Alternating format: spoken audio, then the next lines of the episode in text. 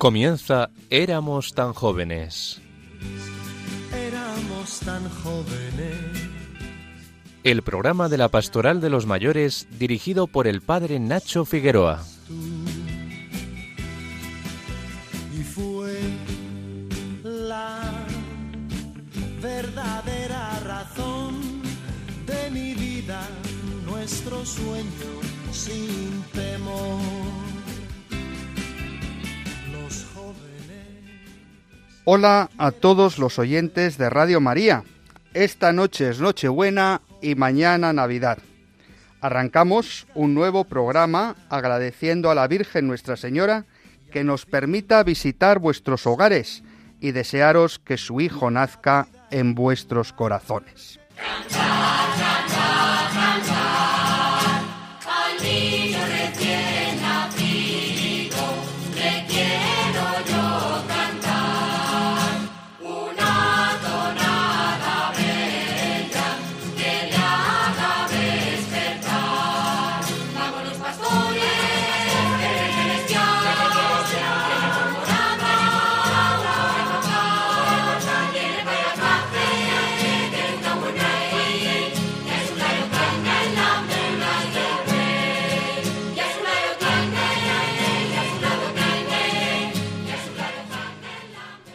Cuando pensamos en Navidad y en personas mayores, los protagonistas de nuestro programa, a menudo nos invade una cierta nostalgia. Hay muchos que dicen, a mí no me gusta la Navidad, porque me pongo muy triste recordando a los que ya no están o pensando en los que por las razones que sea están peor que yo. Es verdad que la Navidad es un tiempo de recuerdos, pero no necesariamente de tristezas. Recordamos el nacimiento del Salvador. En esta noche santa, la palabra se hace carne y acampa entre nosotros.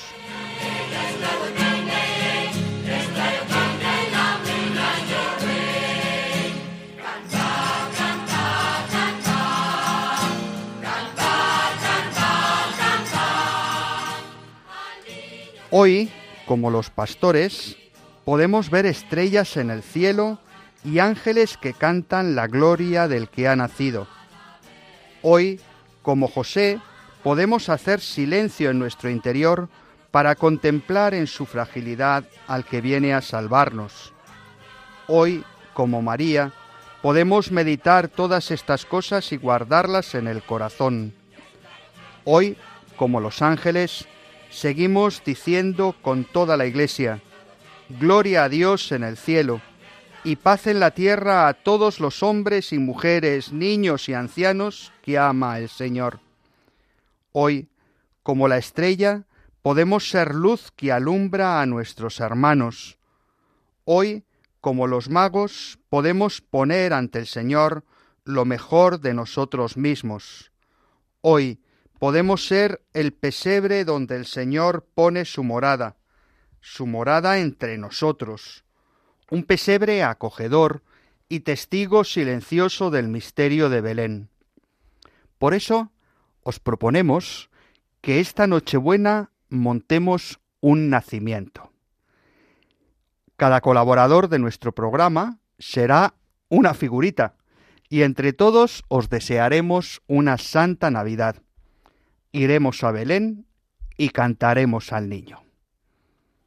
Vosotros, también sois los testigos de esta Navidad. Vosotros sois los protagonistas de nuestro programa. Podéis mandar, como siempre, vuestros audios al WhatsApp 634 423 664 o al correo del programa éramos tan jóvenes arroba radiomaria.es. Y si no tenéis internet, recordad que nuestra dirección postal es Radio María, éramos tan jóvenes, Paseo de Lanceros 2, primera planta, 28024, Madrid.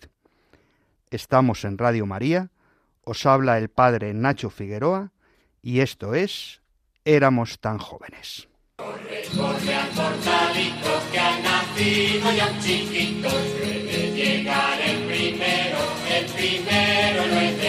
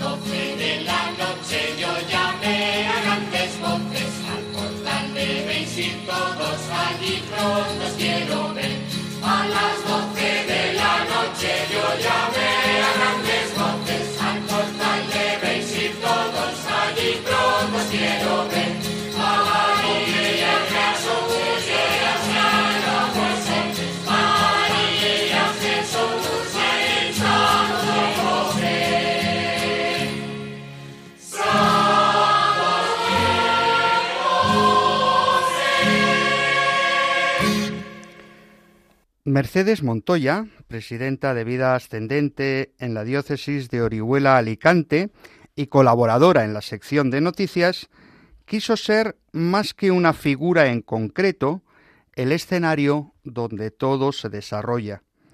Un humilde pesebre que acoge al niño recién nacido, y se ha metido tanto en el personaje que se ha convertido en un pesebre que habla. Aunque os parezca raro, estoy muy enfadado, porque todo el mundo me pone de madera y era de piedra. Sobre mí comían los animales y la madera se estropeaba y costaba mucho reponerla. Estando en el establo un día, me sorprendió que me movieran de sitio y me limpiaran. Algo especial iba a pasar. Y al poco tiempo pusieron sobre mí paja limpia y una tela blanca. Sin saber por qué, todos estaban de aquí para allá. Daban órdenes y observé en un rincón a una mujer dando a luz. Al nacer el niño, lo envolvieron en pañales y lo pusieron sobre mí. Y el recién nacido era muy hermoso. Y sus padres se sentían orgullosos y se miraban entre sí de una manera muy especial. El niño estaba tranquilo y la escena era para agarrarla en la memoria. Nunca me había pasado y sentía un gozo especial de poder estar allí sirviendo en este acontecimiento. Al poco tiempo me sorprendió que empezaron a venir gentes y traían presentes para el niño. Lo curioso era que los que lo miraban con ojos asombrados salían con la cara resplandeciente de luz y el portal se llenó de una luz cálida. Lo que ocurría no era normal, pero había una alegría que se contagiaba y su madre agradecía a todos que tuvieran el detalle de venir hasta bien entrada la noche. José mimaba al niño y a su madre. Yo sentía el peso del niño dulce y luego me enteré que ese niño fue alimento para todos. Estar allí, aunque fuera de una manera sencilla, me hacía sentir importante, aunque el importante era el niño. Desde mi humilde posición de pesebre, os deseo a todos vosotros los que nos escucháis una muy feliz Navidad. Muchas gracias, Mercedes. También a ti te deseamos una santa y feliz Navidad. Y ahora, queridos oyentes, aunque estamos en un programa extraordinario en la noche de Nochebuena, vamos a seguir con las pistas de nuestros montes para el sorteo del viaje a Tierra Santa. Por tanto, vamos a por la primera pista del concurso. Como estamos en Navidad, nos fijamos en Jesús, que estuvo en ese monte cuando cumplió 40 días. Álvaro Medina, presidente nacional de Vida Ascendente, se, se, pidió la figura de José, el padre silencioso, el primer contemplativo de la historia.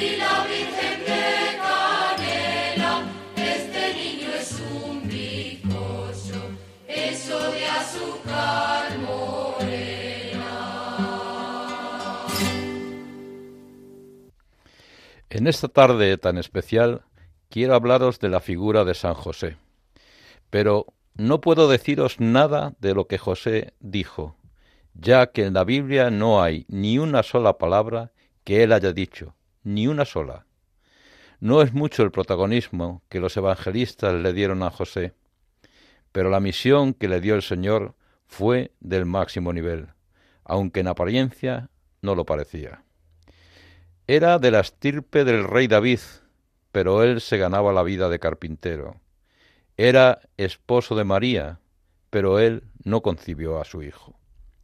José fue un ángel custodio. Cuando María le dijo que estaba embarazada, imaginaron la cara de José, aquella hermosa mujer de la que estaba enamorado y con la que se iba a casar, le trae semejante noticia. Estaba embarazada y no era de él. José estaba tan enamorado que decidió acogerla, sin decir nada a nadie. Si lo hubiera comentado, a María la habrían lapidado. Aquí fue un ángel custodio que protegió a María por amor. Esta es la primera misión, ser protector de María y de su hijo. Cuando María estaba próxima a dar a luz, José, que era un hombre cabal y cumplidor de la ley, fue a empadronarse a su pueblo natal, a Belén. En su misión de ángel custodio buscó un lugar donde hospedarse, pero lo único que encontró fue una cuadra. Y con una gran humildad y un enorme amor, allí se dispuso a dar reposo a su esposa. Aquí tuvo su segunda misión, ser testigo del nacimiento del Hijo de Dios. Asistió a su, a su esposa en aquellas condiciones que no podían ser más humildes para un acontecimiento tan grandioso. Dios se hizo hombre en su presencia y con su colaboración. Fue también testigo de cómo la humanidad, desde los más humildes, los pastores, a los más poderosos, los reyes, adoraban a aquel niño en aquel lugar. Y durante no sabemos cuántos años, José fue el padre de acogida de Jesús, le cuidó y le dio un espacio en una familia. Frente a la sociedad era una familia normal. Así José fue ángel custodio, marido enamorado, padre de acogida, testigo del acontecimiento más hermoso de la creación. José fue el fundador de los gritos del silencio.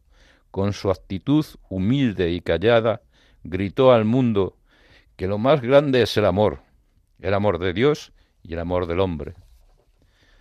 Bendito José, primer contemplativo, ángel custodio, padre de acogida, santo de humildad, gracias por tu ejemplo.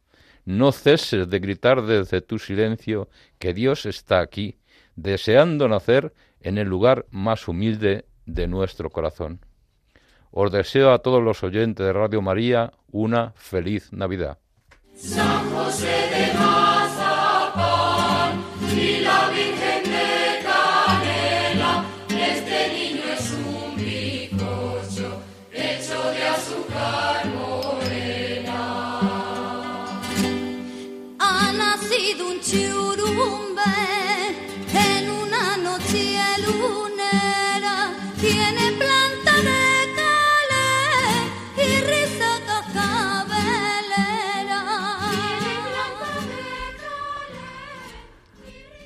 Radio María es una radio muy especial.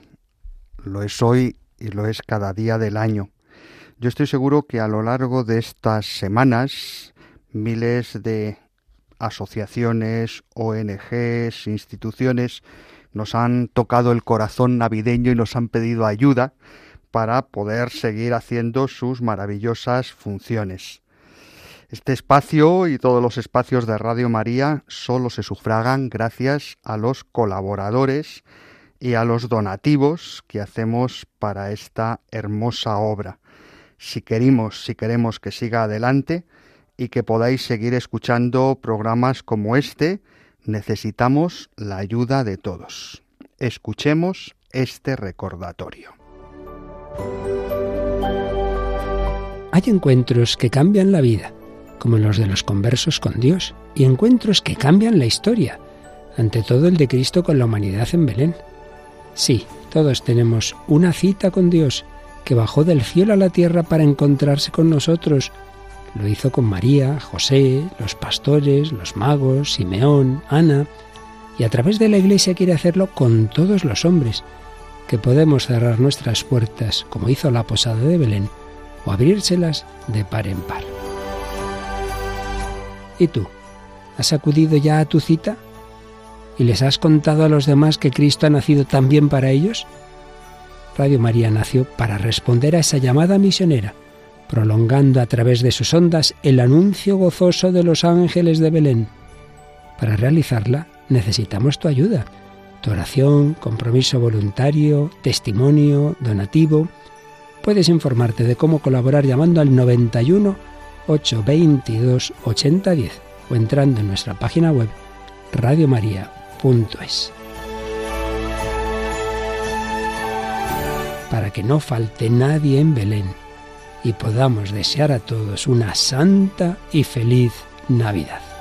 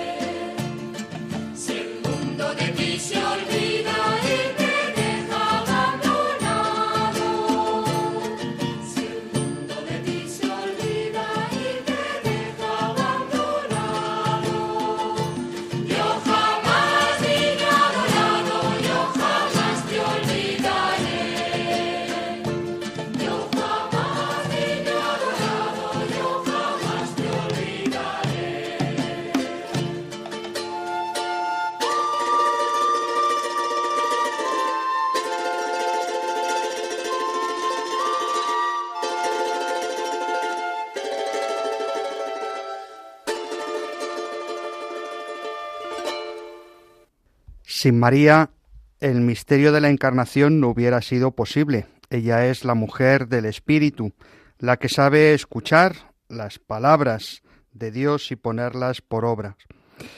Cuando nos planteábamos este programa tan especial y nos distribuíamos las figuritas del Belén, me reservé la figura de María para nuestra querida Clarisa, la hermana Loli López, que nos felicita la Navidad de la mano de María y también de la mano de Santa Clara, que era una gran devota de la Virgen María. Cuando el padre Nacho me pidió que pensara en una figura del Belén que pudiera asociar con Clara, inevitablemente me vino al corazón la Virgen María. Francisco, después de su nacimiento al cielo, fue recordado como Alter Christus. Santa Clara, después del proceso de canonización, empezó a ser recordada como huella de la Madre de Dios o como otra María, y como otra María junto a Francisco, otro Cristo, en los siglos se le ha cantado a menudo, como en esta hermosa alabanza del siglo XVI. Queriendo el alto Dios, bondad suprema, repetir a su Hijo en nuestros días, mandó a Francisco, y en lugar de su madre mandó a Clara, Virgen bendita. Tú repetiste, oh Clara, a la Virgen María, Madre de Jesucristo omnipotente. En este mismo amor exclusivo, el que lleva a Clara a amar a María, la Madre de Jesús, con una particular intensidad. La vida de Santa Clara está marcada por una presencia especial de María, por el amor de Clara a María y por el amor de María a Clara. En San Damián, pudiendo comulgar solamente siete veces al año, que era el máximo permitido por la Iglesia, quiere que sus hermanas lo hagan siempre en la Asunción de la Santa Virgen, e incluso quiere que suspendan el ayuno en las fiestas dedicadas a María. El creciente amor por María empuja a Santa Clara a encontrar el modo de imitarla, sobre todo en algunas virtudes, la virginidad, la pobreza y la humildad. Con respecto a la virginidad, Santa Clara le escribe a Inés de Praga. Del mismo modo que la gloriosa Virgen de las Vírgenes llevó materialmente a Cristo en su seno, tú también, siguiendo sus huellas, puedes siempre, sin duda alguna, darlo a luz espiritualmente en tu cuerpo casto y virginal, y contendrás en ti a aquel que te contiene a ti y a todas las criaturas. Santa Clara tuvo un amor tan extraordinario por María que mereció todavía aquí en la tierra una respuesta de amor particular de parte de ella, un abrazo momentos antes de su muerte.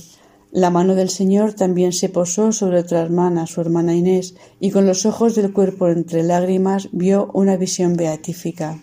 Dirigió su mirada hacia la puerta de casa y vio entrar una hilera de vírgenes con vestidos blancos, y todas tenían guirnaldas de oro en la cabeza.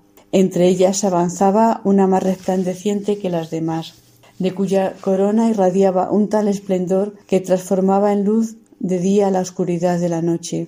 Se acercó al lecho donde yacía la esposa de su hijo, e inclinándose sobre ella con un amor muy tierno, le dio un abrazo dulcísimo. La piedad mariana de Francisco y Clara, acuñada en muchos detalles de la tradición cristiana, pero nacida especialmente de la espiritualidad de estos dos santos, fue recogida vitalmente por la orden y transmitida a través de los siglos con la pluma, la palabra y a veces incluso a costa de la sangre, como ocurrió con el dogma de la Inmaculada. Desde el capítulo general celebrado en Toledo el año 1645, la orden se puso bajo la protección de María, Inmaculada, a la que declaró reina y señora de toda la familia franciscana. Quisiera terminar este momento de encuentro en torno a María rezando la oración más antigua que conservamos a la Virgen María. A mí me resulta impresionante rezar esta oración sabiendo que los cristianos la rezaban ya, por lo menos en el año 250 después de Cristo. Bajo tu protección nos acogemos, Santa Madre de Dios. No deseches las súplicas que te dirigimos en nuestras necesidades. Antes bien, líbranos de todo peligro, oh siempre Virgen gloriosa y bendita. Buenas noches, paz y bien y ya feliz Navidad.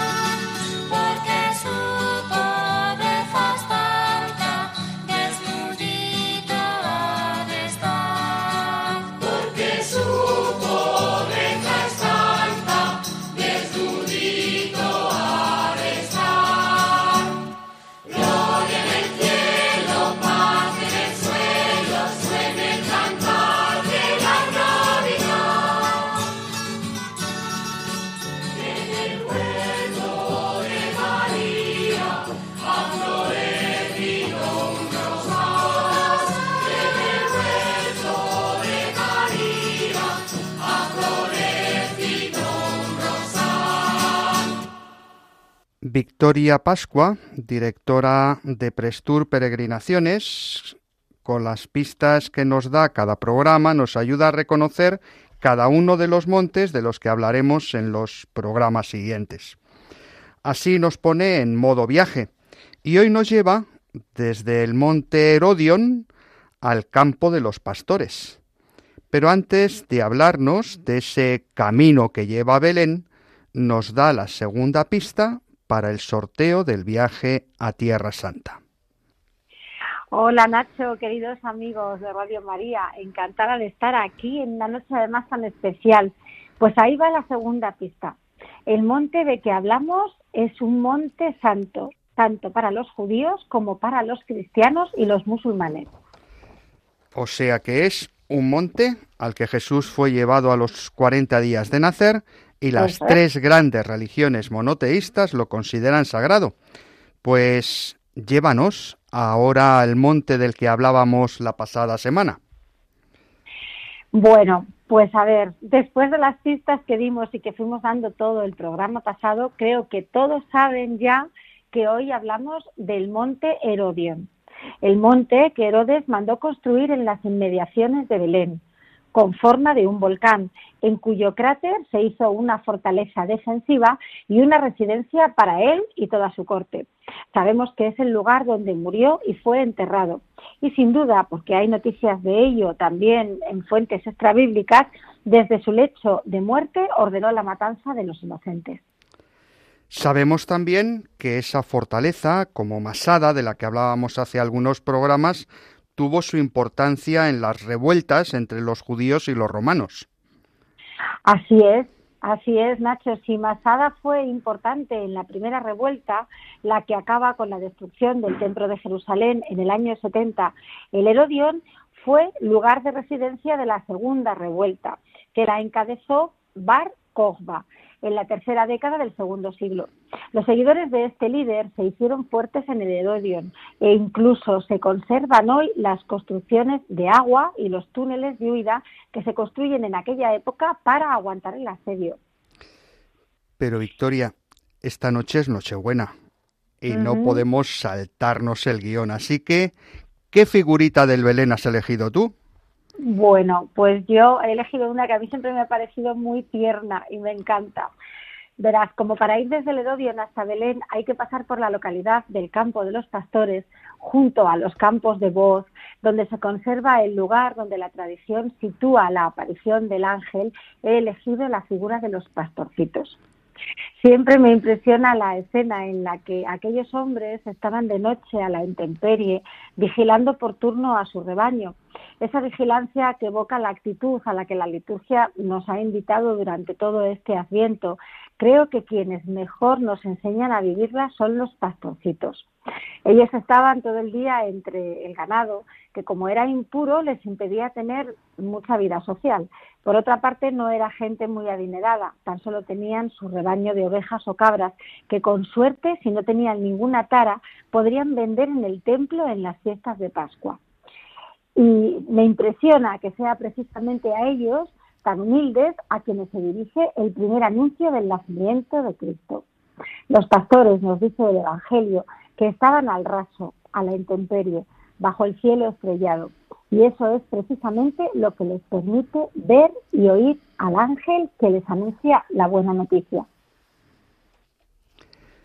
Es verdad, nosotros que tenemos tantas comodidades, tantas coberturas, tantas seguridades, mm. quizá tengamos más dificultad para mirar al cielo, ver las estrellas y recibir la noticia de los ángeles. Sí, cuando me preguntabas a comienzo del asiento, recuerdas qué propósitos tenía para este tiempo, yo te decía que me gustaría vivirlo con más sencillez, valorando las cosas que realmente son importantes, el cariño de la familia, la cercanía de, los amigos y, por supuesto, de Jesús en estos días. Creo que los pastores son unos grandes maestros para vivir una Navidad especial y sobre todo sencilla. Y eso es lo que deseo para todos los oyentes, que sepamos vivir al raso para disfrutar mejor del niño Dios. Así que feliz Navidad a todos. Muchísimas gracias, Victoria. Feliz Navidad también para ti en esta tarde tan especial que estarás con tu familia, con tu esposo, con tu hija, Pues con tus padres. Un abrazo a todos Gracias, y Javier. hasta el año que viene, Victoria. Un abrazo. Tiene un abrazo enorme, Nacho, para ti y para todos nuestros oyentes. Muchas gracias. Hasta pronto. Pues estamos en Radio María y esto es Éramos tan jóvenes. Para participar en el concurso, para mandarnos vuestros comentarios, impresiones o sugerencias, no os olvidéis de escribir a nuestro WhatsApp 634 423 664. Las estrellitas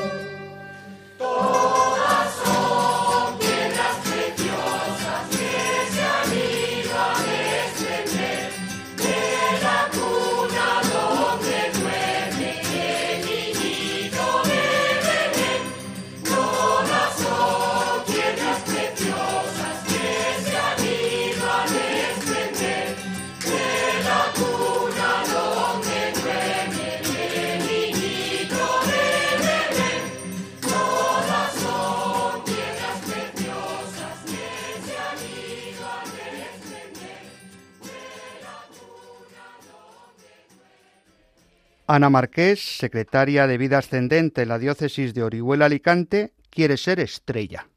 Pero no una estrella del rock o del cine, sino de las que anuncian las buenas noticias. Un día, unos ángeles vinieron a buscar a mi hermana mayor. Traían un encargo para ella, porque como era la más hermosa y la más brillante, Dios quería hacerle un encargo. Ella marchó a ver qué era tal cosa, pues le dijeron que se trataba de un acontecimiento importantísimo para la humanidad. Los ángeles la llevaron a un lugar donde no había palacios, ni mansiones, ni oro, ni joyas, solo un pequeño establo medio abandonado. Ella se enfadó muchísimo y se negó a hacer tal encargo, y el señor, muy contrariado, me llamó y me dijo la estrella más perfecta de la creación, la más maravillosa y brillante, me ha fallado por su soberbia. He pensado que tú, la más humilde y alegre de todas las estrellas, serías la indicada para ocupar su lugar y alumbrar el hecho más importante de la historia, el nacimiento del niño Dios en Belén. Tal emoción sentí y tanta alegría que no pensé en que yo era una estrella pequeñita y que apenas brillaba más que una luciérnaga. El encargo me pareció imposible de realizar. Fue entonces cuando pensé en todas las estrellas del mundo. Seguro que estarían encantadas de participar en algo así. Y sin dudarlo, envié un mensaje para todas mis amigas. El 25 de diciembre a medianoche quiero compartir con vosotras la mayor gloria que puede haber para una estrella, alumbrar el nacimiento de Dios. Os espero en el pueblecito de Belén, junto a un pequeño establo. Ninguna de las estrellas rechazó tan generosa invitación, y tantas y tantas estrellas se juntaron que entre todas formaron la estrella de Navidad más bella que se haya visto nunca, aunque a nuestra estrellita ni siquiera se la distinguía entre tanto brillo. Y encantado por su excelente servicio y en premio por su humildad y generosidad, Dios convirtió a la pequeña mensajera en una preciosa estrella fugaz y le dio el don de conceder deseos cada vez que alguien viera su bellísima estela brillar en el cielo. Esto que acabáis de escuchar es un extracto del cuento La estrella de Pedro Pablo Sacristán. Puede que los científicos nos hablen de conjunciones astrales, fenómenos astronómicos, y que los historiadores bailen las fechas del nacimiento de Jesús, Hijo de Dios. La estrella del Belén siempre será señal para los cristianos de la esperanza y la fe que guía sus vidas como creyentes, de la luz de Cristo, que un día de una virgen nació en Belén, la casa del pan, para hacerse pan y quedarse para siempre con la humanidad. Y así se reveló a los humildes. Muchas gracias, Ana. También a ti te deseamos una Navidad llena de estrellas.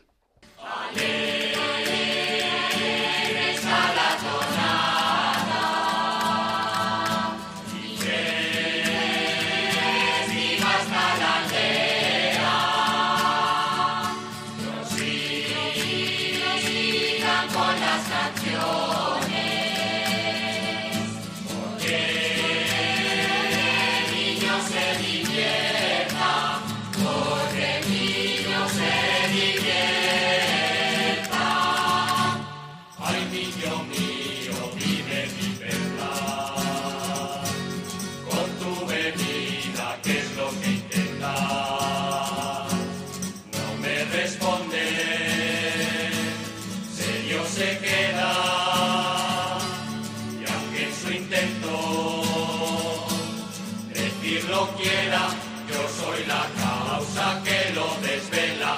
Yo soy la causa que lo desvela.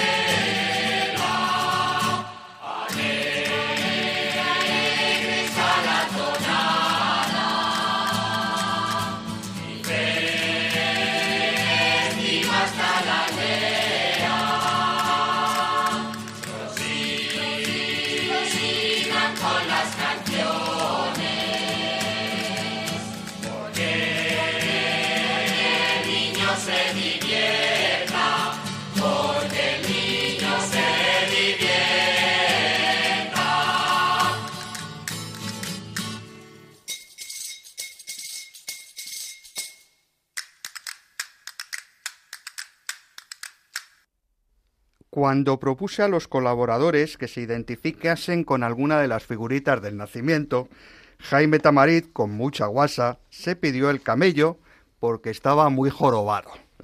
Ampliando la idea, nos ayuda a pensar en los camellos y en los magos de Oriente, que dejaron todo para llevar a Jesús lo mejor que tenían. De niño, la figura del camello en el Belén la asociaba directamente a la figura de los Reyes Magos, que procedentes de Oriente, montados en sus camellos y siguiendo la estrella que los guía, van en busca del Redentor nacido. Son la imagen del hombre sabio que sabe interpretar los signos de la historia y van a dar culto a un niño con presentes de alabanza, no sin antes esquivar las acechanzas de la ambición política que tan graves consecuencias tuvo con la matanza de los santos inocentes. Representan también la alianza entre la sabiduría y la inocencia. En España celebramos como no se celebra en ningún otro país la fiesta de los Reyes Magos. En todas las ciudades celebramos la cabalgata de los Reyes Magos montados en sus camellos. Aunque contaminada por la propaganda, me sigue atrayendo esta fiesta por la presencia de miles de niños que acuden a dar la bienvenida a los reyes que cumplirán sus ilusiones de juego con sus camellos cargados de regalos. El juego y la curiosidad son la semilla de la sabiduría que podrán alcanzar en la madurez. Inocencia y curiosidad son las raíces de la ciencia. El conocimiento es el placer para el que el hombre ha sido creado. El camello acompaña a los reyes en su viaje de alabanza. También acompañan los pueblos nómadas del desierto que viven las condiciones más adversas bajo un sol abrasador. El camello es un fiel compañero del hombre. Le acompaña y hace viable su travesía del desierto.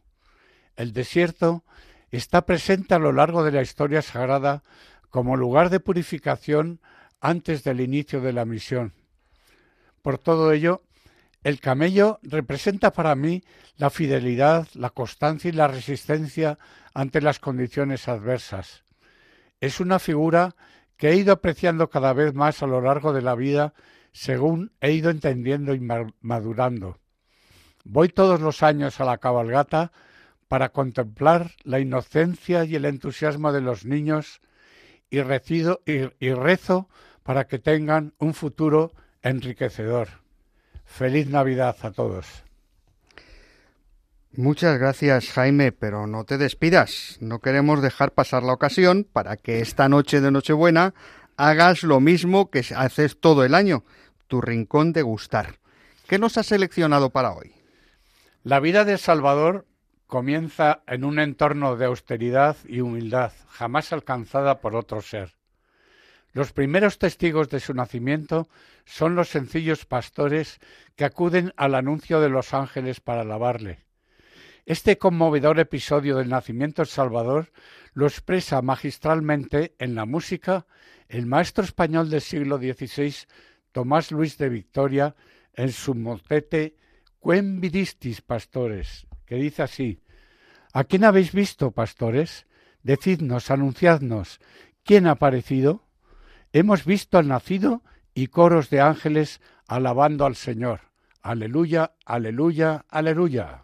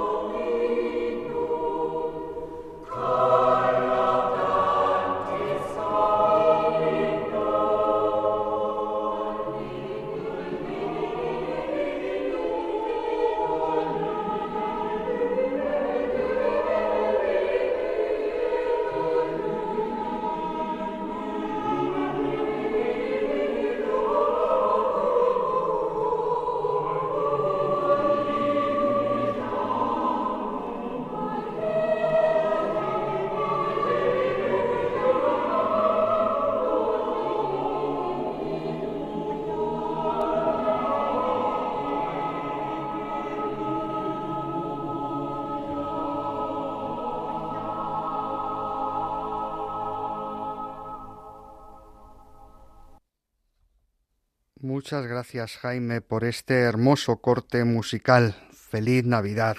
Que Dios te bendiga. Nos vamos acercando al final de nuestro programa y ahí va la tercera pista para el concurso de los montes. En este monte, Isaac, el hijo de Abraham y Sara, se convirtió en un precursor de Jesús, el hijo de José y María. Resumimos, por tanto, las tres pistas. A ese monte fue llevado Jesús a los cuarenta días de nacer, es un monte santo para las tres religiones monoteístas, cristianismo, judaísmo e islam, y en él Isaac, el hijo de Abraham y Sara, se convirtió en un precursor de Jesús, el hijo de José y María. Mandadnos vuestras respuestas al WhatsApp con el número 634 423 664 antes del miércoles día 28 de diciembre. No es necesario que lo acertéis todas las semanas. Si un día acertáis y otro no, podéis seguir enviando vuestros mensajes por cada monte posterior.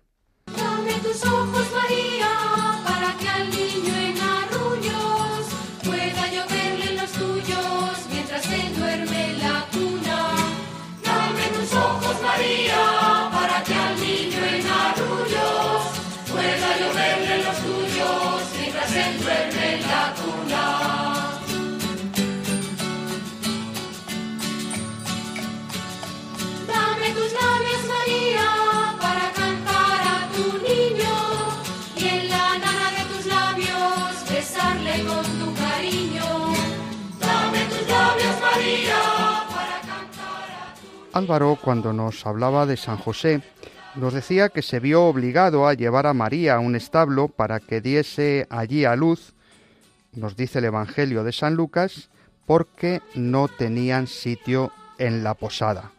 Lo cierto es que no sabemos muy bien si en la Belén del siglo I había hoteles, pensiones, posadas. Parece más bien el término que utiliza Lucas hace referencia a los aposentos, es decir, a los lugares comunes donde las familias hacían la vida cotidiana. María necesita un lugar aparte, tranquilo, fuera de donde está la familia de José, porque al alumbrar a su hijo sería declarado impuro todo lo que tocase.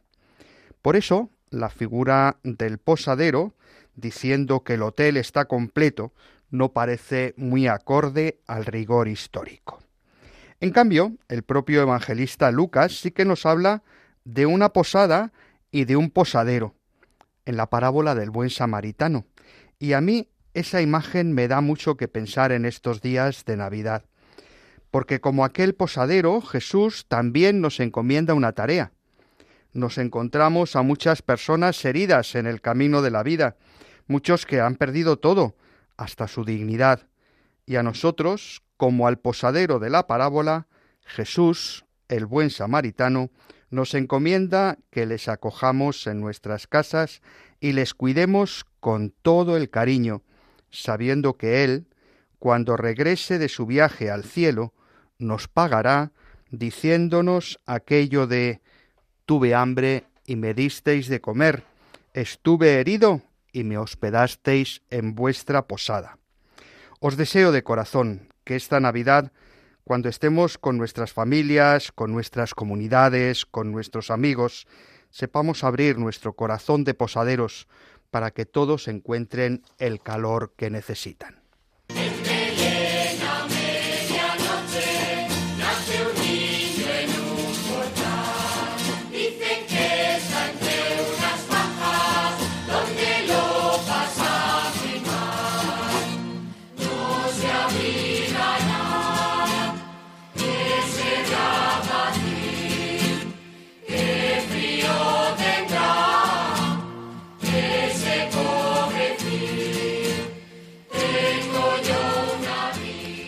Concluimos nuestro programa en esta tarde de Nochebuena, cuando acogemos en nuestras casas, nuestras comunidades y nuestros corazones a la palabra hecha carne. Ya sabéis que podéis volver a escuchar este espacio buscando en los podcasts de la web de Radio María por el nombre de nuestro espacio Éramos tan jóvenes. Agradecemos su colaboración en este programa tan especial a la hermana Loli López, a Jaime Tamarit, a Álvaro Medina, a Victoria Pascua, a Ana Marqués y a Mercedes Montoya. A todos una santa y feliz Navidad. Estuvo en el control Javi Pérez y se despide de todos el padre Nacho Figueroa. Feliz Navidad a todos y nos encontramos de nuevo, si Dios quiere, el año que viene dentro de dos sábados, comenzando a celebrar el bautismo del Señor. A las 18 horas en la península y Baleares, que siempre nos olvidamos de ellos, y a las 5 en Canarias. Que Dios hecho niño os bendiga con su paz.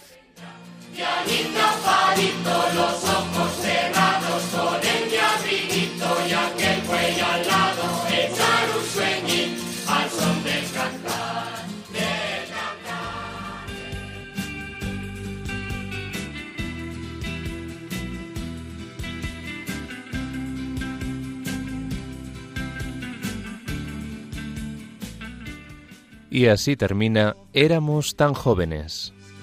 Éramos tan jóvenes. El programa de la Pastoral de los Mayores, dirigido por el padre Nacho Figueroa.